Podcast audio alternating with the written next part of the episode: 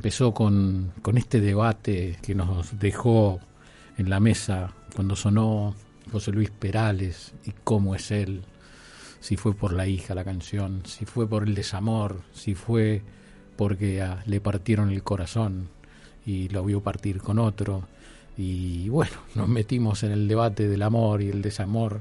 Luego viajamos por diferentes interesantes notas. Pero como siempre cuando suena esta música, cuando Pachelbel conquista el aire de Millennium, nos encontramos con un amigo muy especial. Nos encontramos con alguien que siempre saluda igual, a ver si se acuerda. Sebas, ¿estás ahí? Siempre estoy acá, Santi, siempre listo, acá en el aire de Millennium, como hace 20 años, no, 22, 22 años. 24, Sebas, 24. 24. Qué horror, no lo digas. Bueno, 24. Vamos para los 25, si llegamos, ¿eh? si nos dejan. Si nos dejan, vete como la canción de, de Luis Miguel, si nos dejan. Tal cual, si nos dejan. Ahí sí, ¿eh? ahí tenemos que hacer fiestas, Sebas, porque Por Santi no- siempre No, no, le esquiva no. el festejo, te digo. Me adelanté tres años, faltan tres años. Hay Tres dos fechas, Gisela sabe que hay dos fechas que yo siempre digo, si pasamos estas dos fechas, llegamos a, Ya a celebrar una más. Pero es Claro, un secreto. Dale, hasta, los 25 lo vamos a guardar en secreto. Te voy a poner un mensaje de esos de hace Claro. muchos años de Millennium que nos va a llevar al tema que vamos a... que nos va a traer hoy Doso Moreno. Agradece cada día cuanto eres y cuanto tienes. Y sonríe, porque Dios te sigue paso a paso desde tu primer suspiro hasta el último, y nada de lo tuyo escapa a su mirada y a su ternura. Sonreír es mirar a las personas con los ojos de Dios. La sonrisa es el reflejo del lado tierno de este mundo. Sonreír es olvidarse de uno mismo en beneficio de los demás. La alegría anula las distancias y limpia de egoísmos nuestros días. Un puñado de alegría vale toneladas de tristeza. Pocas cosas hacen mejor al espíritu del ser humano que la alegría. La alegría es el regalo que Dios nos da a los hombres para adornar un mundo con sonrisas colgadas en todos los balcones. El arte de la alegría, el arte de sonreír, eso es lo que nos trae hoy Sebas Doceno, ¿no? Como- así es, Santi, porque el 2 de mayo se cumplieron 503 años de la muerte de Leonardo da Vinci. Murió en en 1519. Y él, como artista, como filósofo, pensador contemplativo, nos recordó, como nadie, que la sonrisa es luz. En sus Madonas, en sus ángeles, eso es lo que él nos hace ver. Viste que la Madonna de la, de la Virgen de las Piedras, este, los ángeles de, de- sus cuadros, la misma Mona ¿no? Eh, tienen una luz al sonreír. O sea, nos demuestra, nos mostró y demostró que la sonrisa es un distintivo espiritual en el ser humano.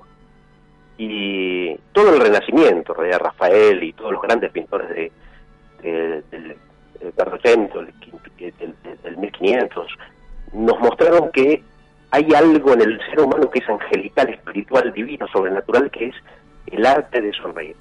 Fíjense que, que en la antigüedad los estoicos, los romanos estoicos, Marcus, eh, eh, Quíquero, Cicerón, Séneca, Marco Aurelio, ¿no? Marcus Aurelius, decían lo que nos diferencia de los bárbaros, que los bárbaros solo saben o estar serios o reír a carcajadas.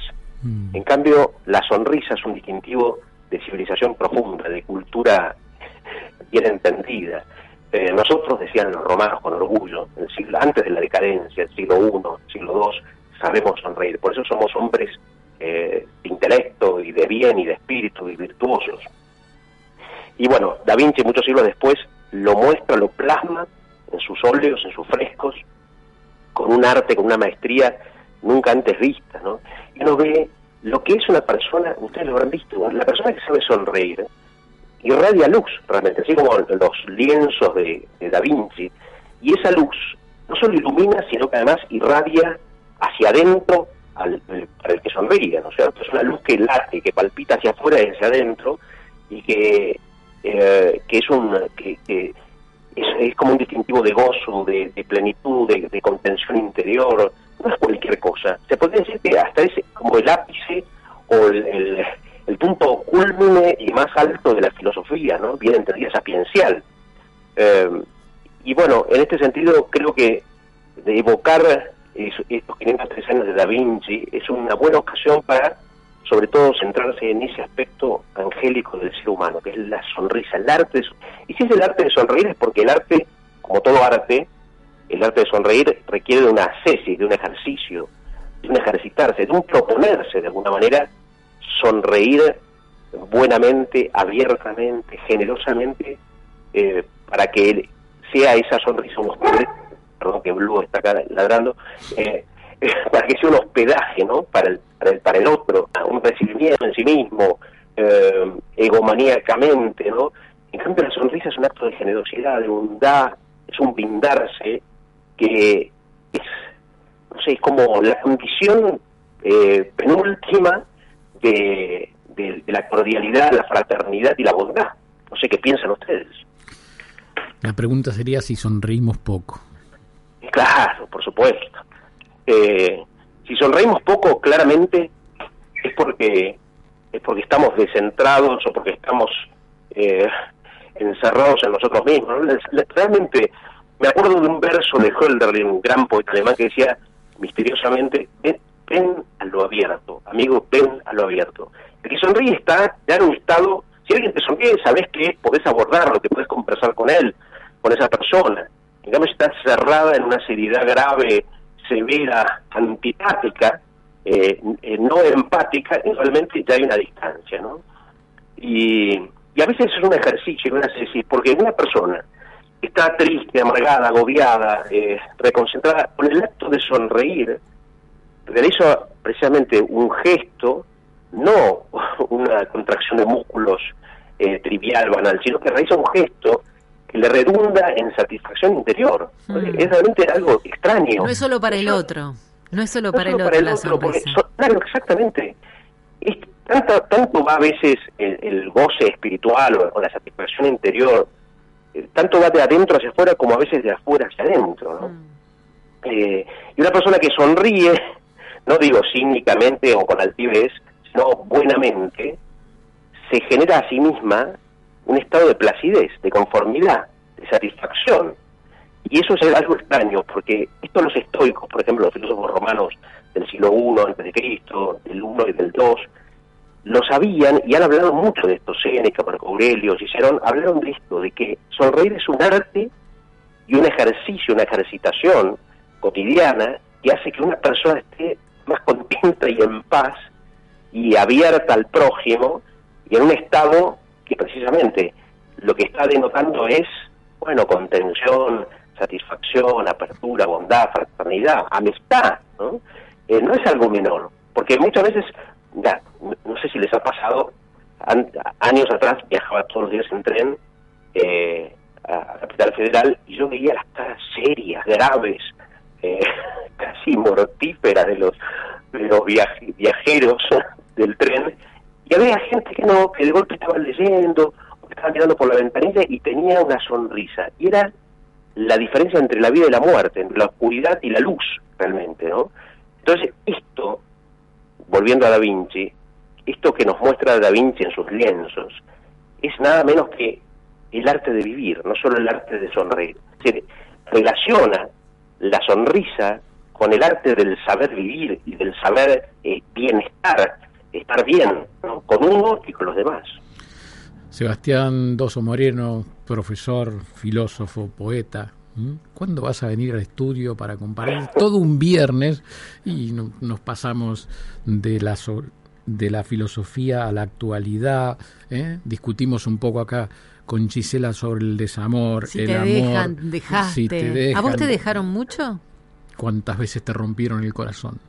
A mí, me estás preguntando a mí, Gisela. Sí, a vos, sí. Eh, no me acuerdo. Eh, mira, agua que no has de beber, envenénala y para atrás también. O sea, ha bebido los malos tragos, los malos tragos. ¿Y vos dejaste? ¿Y vos dejaste? Y todo, todo es así, sí, va bien, ah. lo dejan, pero por supuesto, pero por supuesto que sí. Este, ¿Te inspiró? Tan largo, el, tan largo el amor y no, tan corto el amor y tan largo el olvido, que decía el poeta. Es verdad. Inspira más que ese amor. Uf, qué pregunta, Santi. La dejamos para el próximo. Yo te pregunto una cosa. Cuando me invites, ¿va a haber vino o va a haber Coca-Cola? No sé, pregunto. Te, este, traemos vino, te traemos vino. Bueno, gracias. Eh, no, yo creo, mira, había alguien que decía, eh, las personas que no, que los no poetas o los no escritores escriben solo cuando están. Sí. Mm. El poeta escribe cuando está entusiasmado, cuando está contento. Me encantó, me encantó. Claro, me quedo con eso.